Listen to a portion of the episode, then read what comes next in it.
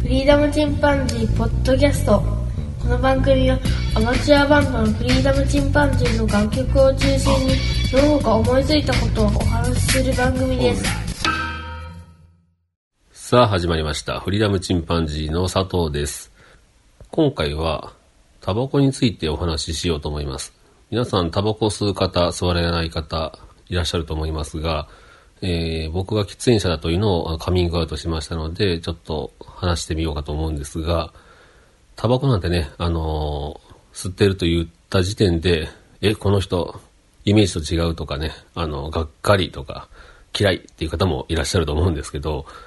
うん、まあそう言われても、ね、仕方がないぐらい今、えー、タバコを吸うというのは、喫煙者はね、かなり肩身が狭い世の中になりましたね。で、法律も変わって、これからは、どんどん吸いにくくなると思います。なのでね、まあ、ちょっとこの機会にタバコについて話してみようとかと思うんですけども、まあ、タバコなんてね、正直吸ってて思いますのは、吸わないに越したことはないですね。で、親戚にもね、あの、ヘビースモーカーで、この人はまあ辞めないだろう、仲間だろうと思った人が、スパッと辞めてしまったりしてね、すごい、どうやって辞めたのって聞いたら、意志の強さというふうに答えられましたけども、まあその通りなんですね。結局、あの、意志が弱いわけです。あの、まあ中学校の時もね、こっそり、父親のタバコをね、こっそり盗んで吸ったりしてましたけど、陸上やってる時とかね、スポーツやってる時は吸ってませんでしたね。で、吸い始めたきっかけは、社会人になってから、もう別に吸っていいんじゃねえなんて思って、まあ会社の人も喫煙者が多かったので、なんとなく吸い始めたという感じですかね。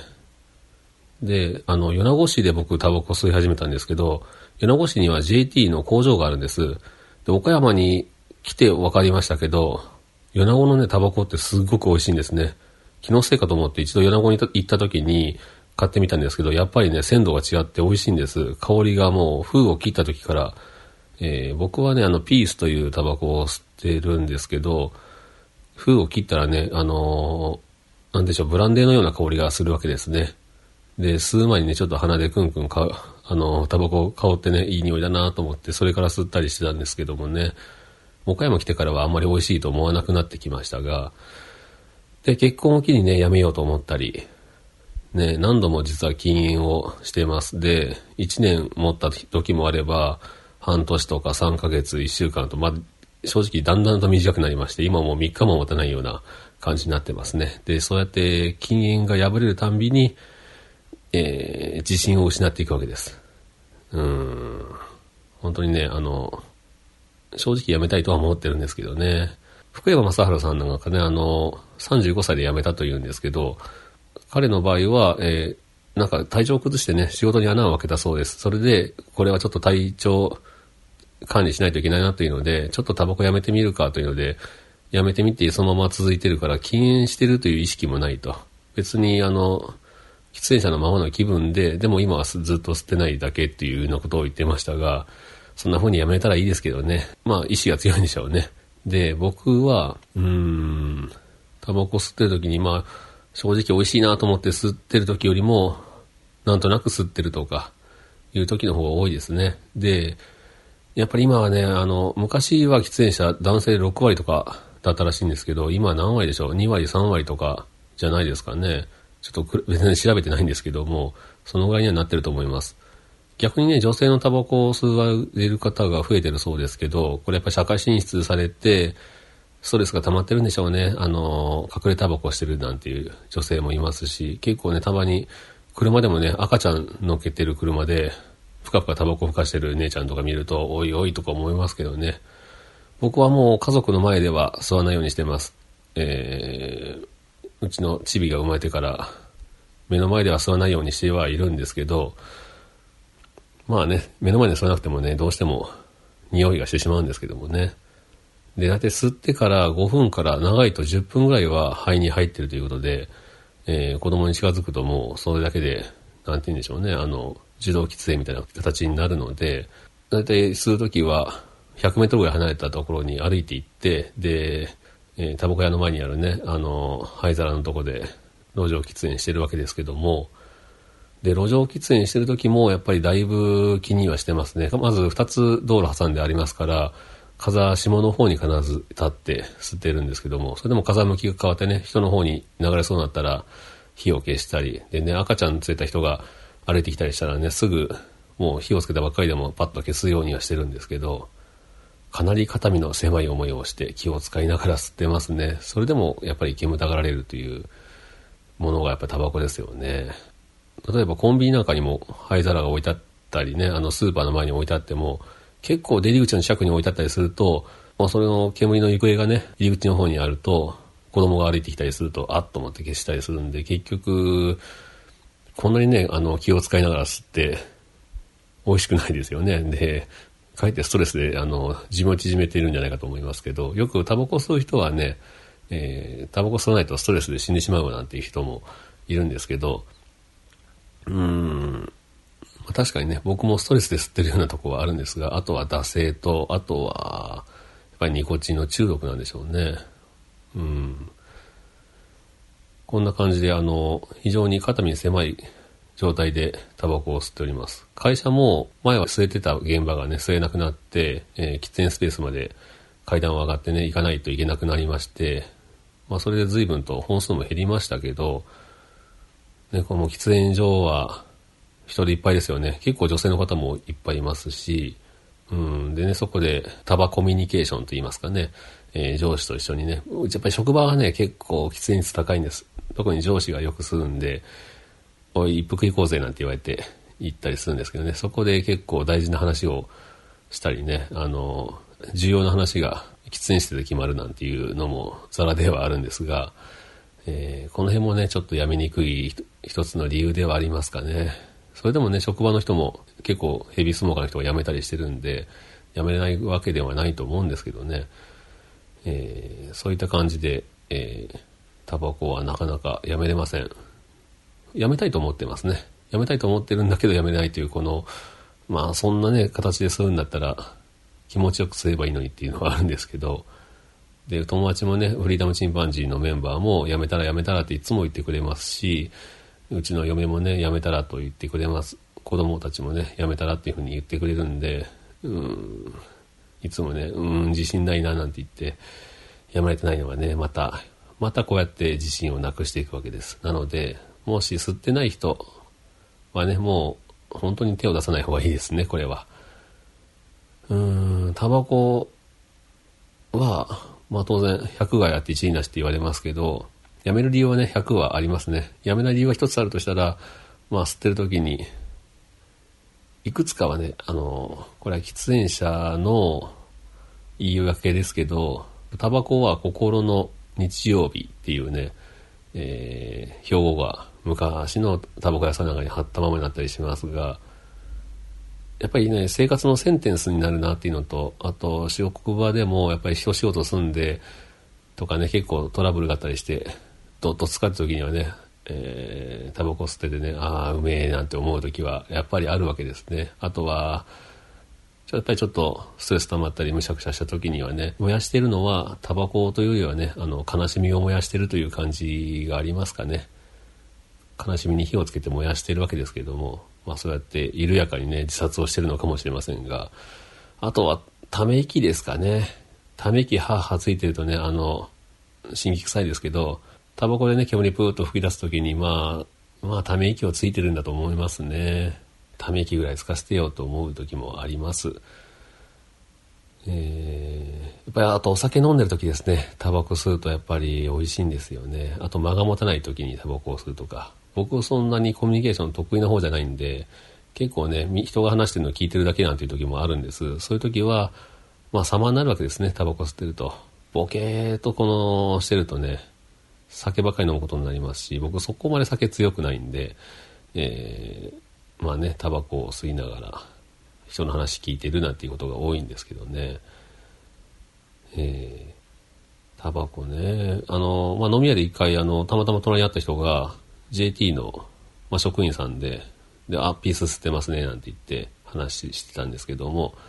ピースは、あの、まあ、その人が教えてくれたんですが、えー、タバコの木にはね、えー、地面に近い方の方の葉っぱ、地面に近いところに生えてる葉っぱをドバ、それから中外が中葉、一番空に近いところが天波というそうです。で、ピースは基本的にあの、テンパという、一番、まあ上の方にですね、ある葉っぱを使ってるそうで、で、テンパはあの、香りが、えー、華やかなわけですね。で、チューハーはまあ、ちょうどブレンドした感じ。で、ドバというのは、えー、苦味が強いというので、大体アメリカの方のタバコはドバが多いという話です。まあ、苦味が強いという、まあ、ブラックコーヒーみたいな感じですかね。で、チューハーはマイルド。で、テンパは華やかというので、まあ、テンパの部分が、その、いわゆる葉巻になったりとかするわけですけども、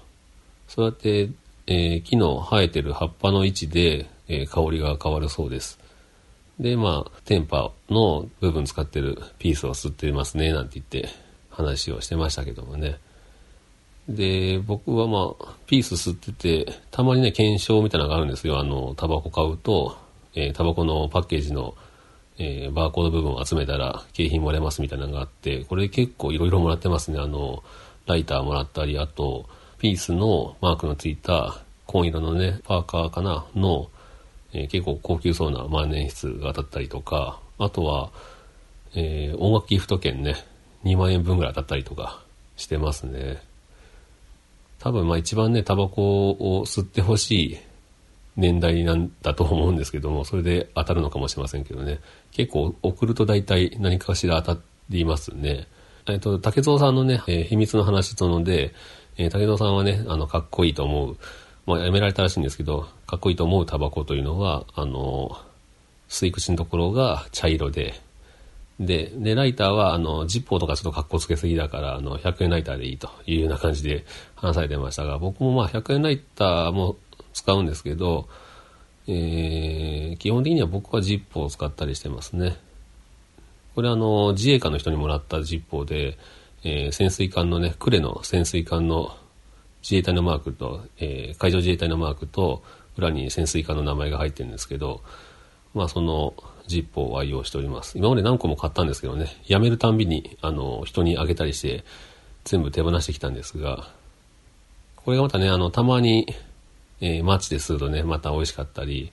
100円ライターはね、あの、また、結構ライトな味になります。で、ジッポーだとね、ちょっと甘い感じの香りになったりね、っていうのを結局楽しんでるんですけどね、こうやって、やめたいなと思うんですけど、だいたいね、40歳になる時に辞めると寿命が10年伸びるそうです。僕はもう40になってしまってから吸ってるんで、もうすぐ41になりますけど、6月には。えー、ねえ寿命がどんどん縮まってるのがわかりますけどね。まあ、こんなとこでしょうか。あの、本当にね、気を使いながらながら、えー、吸ってるわけですが、どんなに気を使ってもね、やっぱり風に乗ってきますからね、いつも風を読んで吸ってるんですけど、まあね、本当気持ちよく吸えるような時代ではないですし、子供たちにはね、絶対吸ってほしくないと思いますしね、そう思ったら、やっぱりやめるべきなんでしょうね。うん。えー、なんとかやめてみたいと思いますが、宣言してもね、今まで何度も宣言しましたがダメだったんで、ここでも宣言をいたしませんが、えー、いつかやめたいなと思っております。今回はこんなとこでしょうか。それではまた、さようなら。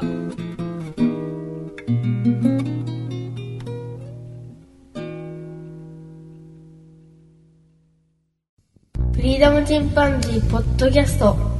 の番組はアマチュアバンドのフリーダムチンパンジーの楽曲を中心にどうか思いついたことをお話しする番組です。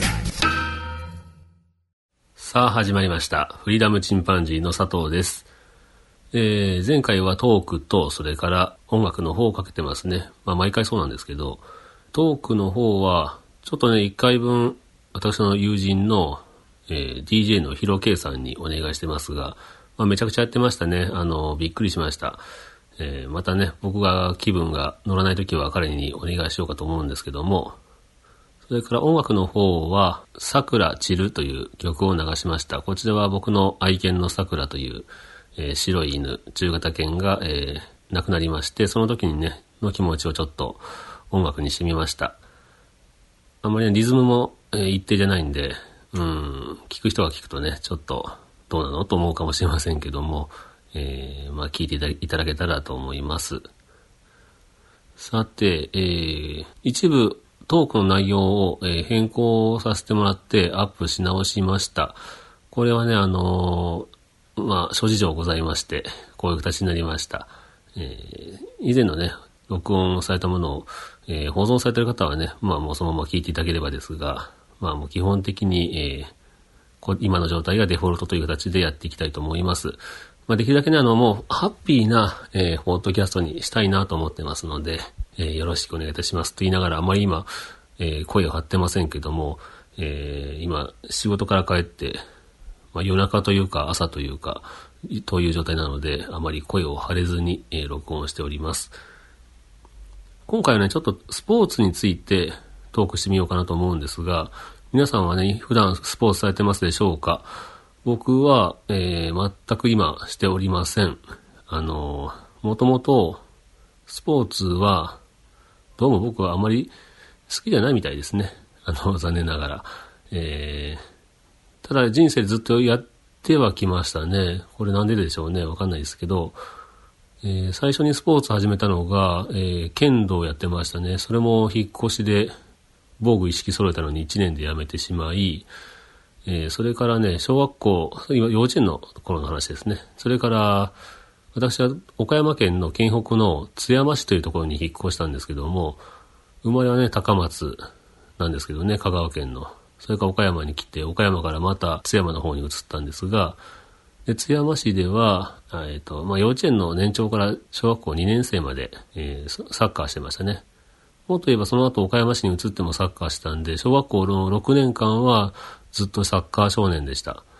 で、最初に入ったのが津山 FC という、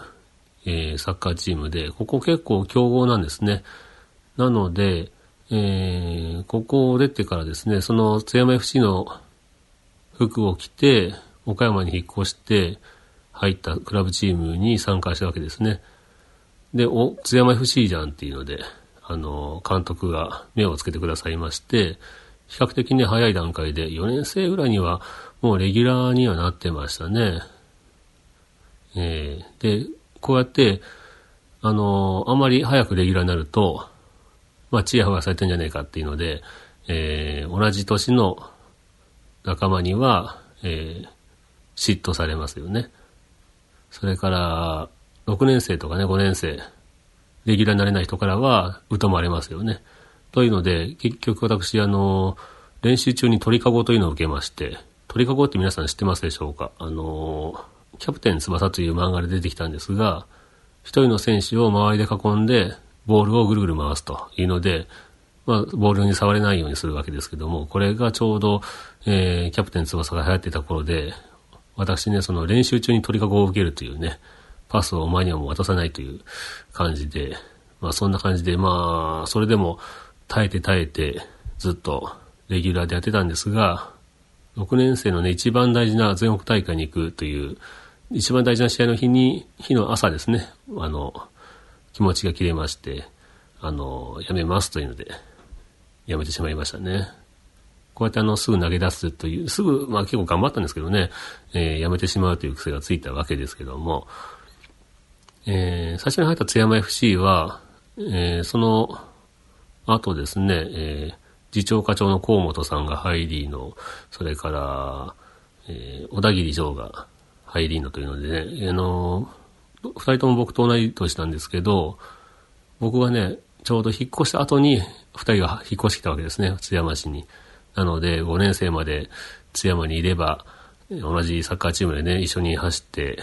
たのになぁと、まあ残念な感じですね。あの、まあ次長課長の河野さんもちょっと今残念な感じにはなってますが、えー、なんでしょうね、変なとこに話が振りました。さて、えー、そうやってあの、6年間小学校でサッカーをして、まあそういった経緯で辞めたので、僕はあのサッカーがまず嫌いになってしまいました。それなので、中学校に入ってからは陸上部に入りました。僕はね、あの、ずっと背が高かったんですね。あの、小学校のうちは、あの、背の順で並ぶと一番後ろから前に行ったことがないという感じで、えー、中1、まあ、になった時に170ぐらいありましたかね。なので、あの、比較的体格に恵まれてたので、まあ、走るのも速いし、まあ、サッカーしたり何やっても大体うまくいってたんですけど、あのー、まあ、中学入ってからは身長がパタリと伸びるのが止まってしまいまして、えー、まあ、今174ぐらいですかね、なんですけど、うーん、まあね、あの残念な感じで身長は伸びませんでした。なのでもう中学の1年生のうちはね、陸上部でそこそこ走ってたんですけど、中学1年の終わる頃にちょっと陸上部の、まあ、顧問と喧嘩をしまして、陸上部も辞めてしまいましたね、1年で。2年生になる時に辞めたという感じですけど、この時の顧問とね、喧嘩したんですけど、ちょっと反りが合わなくてですね、砲丸投げやれって言われて、で、全然芽が出なくて、向いてねかったななんて言って、すぐ他の競技させられたりして、うん、ちょっと嫌になっちゃったんですけど、このね、あの先生もちょっとそういえば思い出ありますね。ハッサンって呼ばれてましたけど、もうその時に結構おじいちゃんで、去年だったかな、あの、中学校の時の同窓会みたいな感じで仲間が集まった時に聞いた話だと、もう、あの、亡くなられたらしいですけどもね、そのハッサン、当時はかなりいかついじいさんでしたね。怒鳴り散らすというような感じで、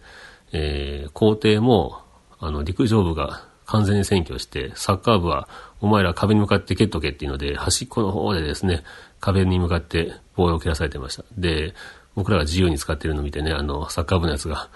お前らとこひどすぎるぞとか言って よく言われてましたけども。で、そのハッサンですね、なかなか強烈なキャラクターの先生で、僕のいたが中学校に来る前の学校では、えー、反りの合わない、あの、女性の先生のですね、机の中に生きた蛇を、カエルを入れたりして、えー、大問題になって、その後ね、あの、本人の仕業だと把握したら、あの、体育館にね、バリケートを組んで、えー、立てこもったというね、伝説のある先生です。まあ、それでこう、うち僕のいた中学校に飛ばされてきたわけですけども、えー、まあ、ちょっとね、癖のある先生でしたね。まあ、今考えたらなかなか面白い先生でしたけども、で、えー、ちょっとまた話脱線しましたが、まあこうやって、陸上部も1年で辞めてしまいました。それからね、中2、中3とね、私、あの、辞め歴史になってまして、えー、学校もね、行ってるんだか行ってないんだか、途中で帰ったりね、あのー、体育の裏でタバコを吹かしたりしてたんで、ろくでもない、あの、中学生でしたね。えー、うちの弟がね、あの、帰ってきて言うんですね。今日、友達が学校から帰ってるやつ見て、おいおい、こんな時間に帰ってるやついるよって言うから、見たら、兄貴じゃねえかっていうのでね、兄貴いい加減大人になるよってね、あの、中学1年生の弟に中3の時に言われましたね。うん、まあそんな感じです。弟はね、あの、教師からもうお前は兄貴みたいになるんじゃないぞというふうに言われたらしいんです。なのでね、非常に悪いことしましたけどね。で、えー、僕、高校入ってからはちょっと落ち着きまして、もうどこにもね、高校なんか受からないぞって言われたんですけど、内心もひどいし、学校も日数ギリで中学出れたような感じなんで、ですけどね、なんか、なんとなく、あの、運よく受かってしまいまして、まあ、高校も行けたわけですが、で、高校入ってからは、スポーツしてませんね、3年間。私のちょうど担任の先生が、写真部の顧問をされてたわけですね。で、その先生が、今、うちの写真部、もう、1年生が入らなかったら潰れる状態だと。名前だけでいいから貸してくれっていうので、あ、名前だけでよければ貸しますよというので、それで、放課後に行ってみたわけですね。その部室の方に。そうすると、部室にいたのは、え、3年生の先輩1人でした。なんとね、あの、その上の先輩が卒業してしまって、2年生がゼロという状態だったので、本当に風前の灯火ですよね。で、5人以上いないと、ブーとしては認められないというので、配分になるという状態だったんですが、まあ、先生もね、あの、なんとかかき集めてきて、えー、幽霊部員でいいからというので行ってみましたけども、で、その先輩は非常にね、いい先輩だったので、結局僕はその写真部通うようになって3年間ね、楽しく写真を撮りました。あの、またこれは、またの機会に話したいと思いますけども。で、高校卒業してからは、えー、大学も行く気もなかったというか、まあ、どこも行けないだろうと思ったんですけど、これもまたたまたま受かってしまって、大学にも行ったわけですが、で、大学ではですね、陸上部に入りました。まあ、陸上部に入る前に映画を作る部活に入ったんですけども、その映画を作る部活の先輩が、あの、やっぱり陸上部やってまして、で、で、陸上の勧誘してるんだけど、あの、いっぺん来るだけ来てみないっていうふうに言われて、これもまあ、面白くなかったらやめたらいいからというので、連れて行かれて、えー、陸上部に入りました。この時もね、あの、まだ部ではなくて同好会だったんですね。で、先輩たちもあの、まあ、半分練習、半分遊びみたいな感じで、えー、麻雀したりする日もありましたし、えー、普通にサッカーして遊んだりとか、バスケしたりね、して遊んだりしてね。なので、比較的あの、ゆるーく始まって、えー、まあいい先輩たちがいたので、楽しく過ごしましたね。で、だんだんと、その先輩たちも卒業してからは、だんだんと練習を本気でやり始めて、3回戦の時かな、には部活になりましたね。部の方に昇格し、で、僕の同級生のね、仲間たちが、えー、結構本気で練習したので、まあ、だんだんと僕も練習をしまして、まあ、結局僕は平凡な選手でしたね。400メートルがメインだったんですが、うん、で、ある日ね、えー、岡山の競技場に行って練習してると、そこに、あの、他の大学の、えー、陸上部の方が練習先にやってまして、で、友達が、お、あそこにいる選手、あの、岡山で一番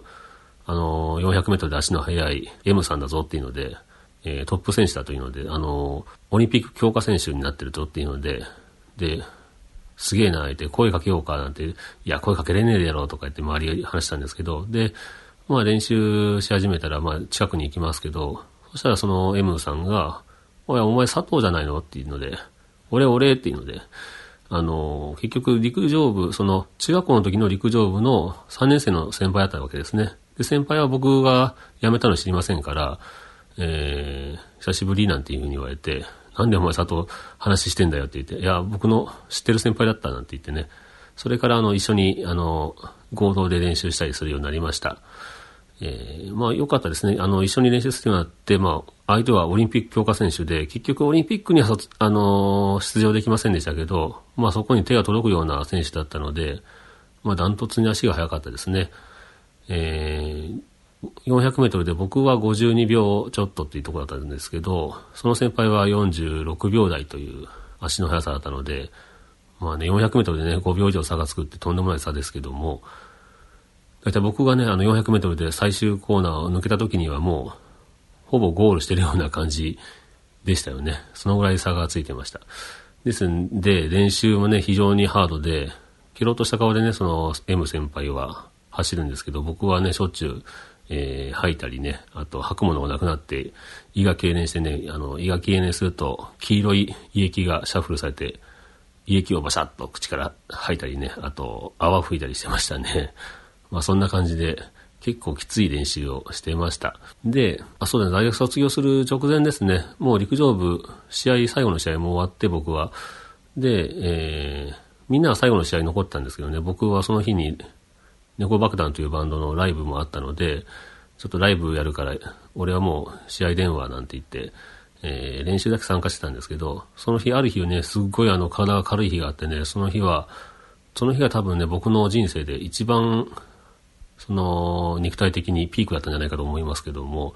まるでね、あの、羽が生えたようなっていう感じですね。足が絡まりつるんじゃないかっていうぐらい、体が軽くて、すごいスピードが出るっていう日がありましたね。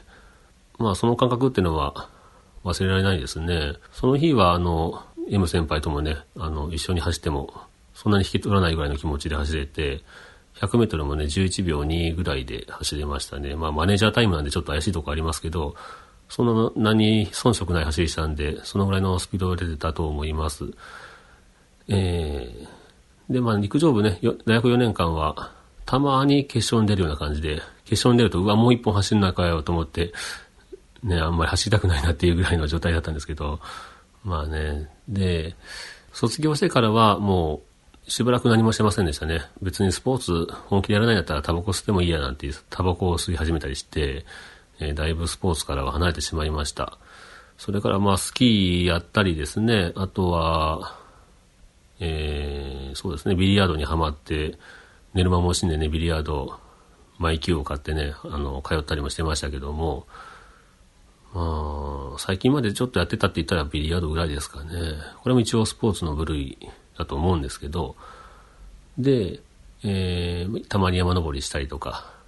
してるぐらいでしたね。で、ちょっと転職してからは会社で駅伝チーム作るから、あの、入れというふうに言われて、あの、最初だいぶ断ったんですけど、結局走らされることになり、まあ3キロとか5キロとか10キロぐらいまでですね、を駅伝で走ったりしてましたね。山の、あの、山越えの5キロとかやったら相当きついですけどね。で、なんとなくね、その、みんな仕事が忙しくなって自然消滅して、それから、1年ちょっと前ですね、岡山マラソンというのが第1回、岡山マラソンというのがありまして、こちらの方にまたチームで出るぞというので、これもだいぶ断ったんですけど、結局、あの、無理やりという感じで出さされました。僕の長男と、それから、えー、長男のいとこですね、僕の甥っ子も誘って、で、3人で走りましたね。で、結局、うちの上の子はちょうどバイト、立ち仕事のバイトを始めたばっかりだったんで、もう足が走る前から痛いという状態で、結局20キロ過ぎたところでリタイアしちゃったんですが、えー、甥っ子はね、あの、途中一緒に走ったりしながら、えー、完走しましたね。僕もなんとか完走しました。42.195キロはね、本当に長いですね。あの、途中で飽きるっていうぐらい長かったです。えー、タイムもね、非常にもう完走だけが目的だったんで、結局、全出場者の中でちょうど中間っていうとこですかね。うん、まあ、振るわないタイムでしたけど、まあ、一度人生に一回ぐらいはね、フルマラソン走ってみてもいいかななんて思って、ただね、喫煙者ですんでね、あの、朝一でも、タバコ吸いながら走ってたんですけど、ずっと、あの、練習中も。で、も、試合の当日も、朝一服しながら、ああ、これからフルマラソンかと思いながら、タバコを捨てましたが、そんなやついないでしょうけどね、他の選手では。皆さんね、ストイックにされてるのに申し訳ないなと思いながら、えー、走ってましたけども、えー、で、まあそんな感じですねそ。そこぐらいまでですね、僕がちゃんとスポーツしたなっていうのは、もう最近は会社に歩いていくとか、自転車で通うとかね、そういうぐらいですよね、運動というと。まあ仕事自体がずっと立ち仕事なんで、スポーツしてるような感じの職場ではあるんですけども、筋肉使うような仕事なんですけどもね。あんまり仕事でこうやって歩いたり筋肉使うというのは実は筋トレとかね、運動にはなってないという話もあるんですが、意識して歩くとかね、あの、するのとだいぶ違うみたいですね。で、陸上部ね、僕、結局陸上が一番長くやってたわけですね、そうやって考えると。陸上というと結局ね、卒業してから一度陸上部の仲間で同窓会をしたんですが、その時にね、同級生の女の子が、えー、佐藤君ってもっとなんで練習しないんだろうと思ってたっていうので、もっと本気でやればすごい選手になれるのにと思ってたけど、まあ、バンドやったり、映画作ったりね、あの、他に、陸上以外にね、いろんなことが大切な人もいるんだなと思って、何も言わなかったけどっていうので、俺 それ先言ってよって、あの、当時言ってよと思いましたけどね、自分ではね、もうやっぱり高校で走ってなかったんで、まあやってもこんなものだろうっていう自分でね、リミッターをかけてたんでしょうね。もっともっと本気でやればもっと早く走ってたのかもしれませんが、ただまあ実際映画作ったりね、写真撮ったり、えー、音楽やったりっていうのも僕の趣味の一つだったんで、やっぱりやらなかったのかな、そこまで。まあ、当時の僕としてはね、目いっぱい頑張ったつもりだったんですけどね。うん。まあこんな感じです。あの、なので、スポーツ、現在はやっておりません。結局、陸上も、やっぱり、仲間がいて初めて楽しいんですよね。0.01秒でも、ね、あの、タイムが、自己ベストが出ると仲間が喜んでくれたり、おめでとうって言ってくれるんですね。それで、試合の時も、えー、ストレート最後の、ラストのストレート走ってね、400メートルまでが短距離なんですけど、800からは中距離なんですが、で、400メートルの最後というと、ちょうど短距離なんで無酸素で走りますから、えー、酸欠でね、あの、世界が白黒になったり、周りからぐわーっと黒くなってきたりね、いう感じで走ってますんで、で、そういった最後のラストのところで、スタンドからね、声かけてもらって、ファイトとか、頑張れっていう声が、結構はっきり聞こえるんですね。そこですごい、あの、最後の力が出たりするんで、やっぱりそれで仲間と走ってたから走れたんでしょうね、僕は。うーん。マラソンの練習をだいぶしましたけど、やっぱりストイックにね、音楽聴きながらとか景色見ながら走ってたんですけど、うん、やっぱりハマらなかったですね。50歳半ばのね、あの、上司なんかは、その試合に出てからハマってしまって、今は毎月のように、えー、ハーフだ、フルだと走ってますけど、で、4時間そろそろ切るぞなんて、ね、サス4って言いますけどね、4時間切りするぞなんて言って、ハマる人はね、本当にハマるんですよね。僕もハマれたらよかったんですが、ということで、現在進行形では何もしていない、ただのおじさんになっております。今回はこんなところでしょうか。それでは、また、さよなら。